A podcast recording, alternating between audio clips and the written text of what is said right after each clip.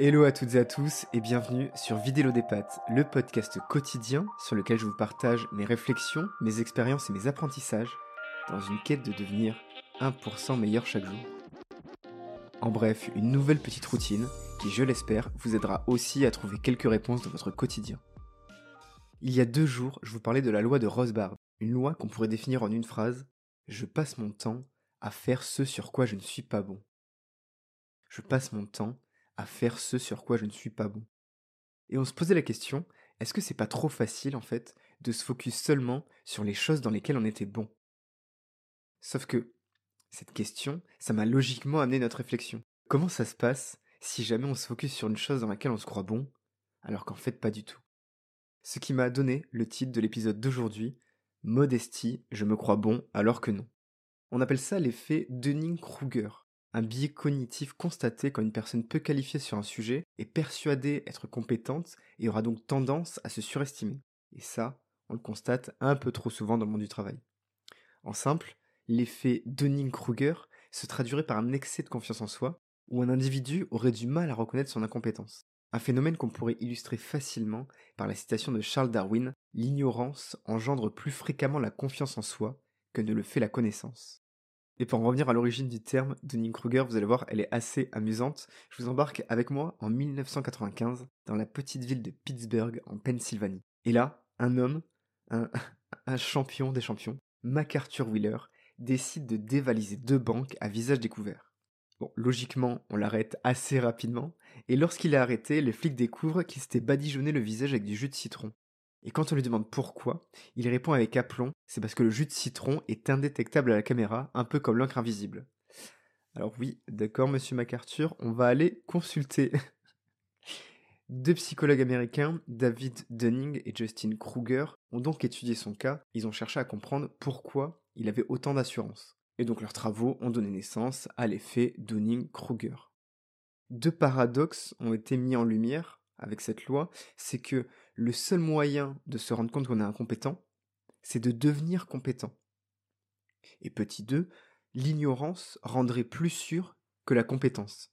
C'est-à-dire que plus on devient sachant, plus on va perdre notre assurance pour la regagner petit à petit en devenant vraiment compétent.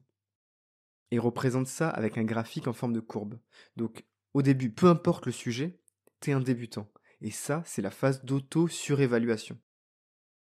Puis, la courbe commence à grimper et on appelle ça la montagne de la stupidité. C'est-à-dire que tu commences à prendre conscience que tu ne sais pas, jusqu'au moment où tu acquiers des compétences et tu redescends dans la vallée de l'humilité. Et finalement, cet effet Dunning-Kruger, il est potentiellement assez dangereux. C'est-à-dire qu'on va confondre confiance en soi et compétence. Au travail, par exemple, tu croiras plus facilement une personne qui ne sait rien mais qui le dit avec aplomb, plutôt qu'une personne qui sait mais qui le dira plus timidement.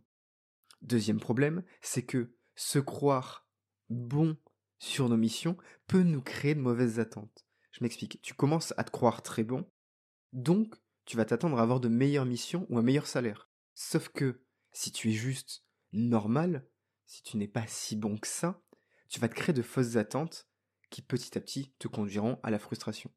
C'est pour ça que il faut toujours chercher à progresser, à écouter et à vous améliorer. Pensez comme Socrate qui symbolise très bien l'humilité. Tout ce que je sais, c'est que je ne sais rien. Allez chercher des feedbacks de vos collègues, de vos supérieurs qui vous permettront de vous améliorer. Parce que si vous pensez que vous êtes déjà le meilleur, vous n'irez pas chercher les bons retours. Humilité et savoir se remettre en question. Et ça marche aussi dans l'autre sens.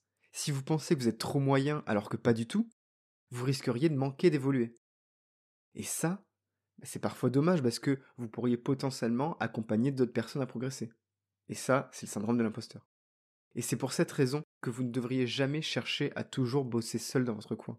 Entourez-vous, trouvez les bonnes personnes qui vous aideront à mieux voir. À force de trop fixer une chose, on finit par ne pas tout voir. Un peu comme les tics de langage. Certains de mes invités sur le podcast Double Dose ne se sont rendus compte de leur tic de langage qu'en se réécoutant sur le podcast. Donc entourez-vous bien, entourez-vous des personnes qui sauront vous faire des retours, ça c'est la clé. Donc bref, si vous voyez une personne victime de l'effet Dunning-Kruger, n'agissez pas seul. Vous la reconnaîtrez si elle a un accès de confiance.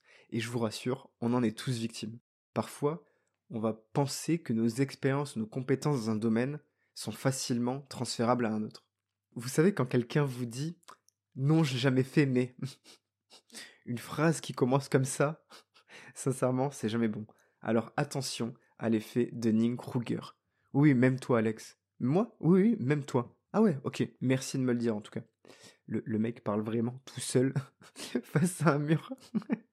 Bref, la prochaine fois que vous aurez une idée de génie, prenez du recul ou le temps de réfléchir. Je me souviens d'un jour, quand j'étais sur le compte Twitter de Burger King, une abonnée nous écrivait Ma mère vous adore, est-ce que je peux vous appeler beau papa? J'ai envoyé ce message à mes collègues et je leur ai dit J'ai bien envie de lui répondre Non, mais tu peux m'appeler ce soir. Et en fait, ça, dans ma tête, c'était une très très bonne idée. Évidemment, le tweet n'a jamais vu le jour. Et, et parfois, je repense encore à ce criminel américain. Comment a-t-il pu croire que mettre du jus de citron sur la tête le rendrait invisible?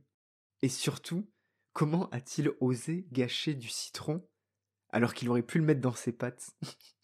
Pas mal cette transition, hein Merde, je commence à prendre la confiance et il se pourrait que je commence à me croire drôle. Alors je vais prendre un peu de recul et il me reste une dernière chose à faire, c'est d'aller vider le des pattes. À bientôt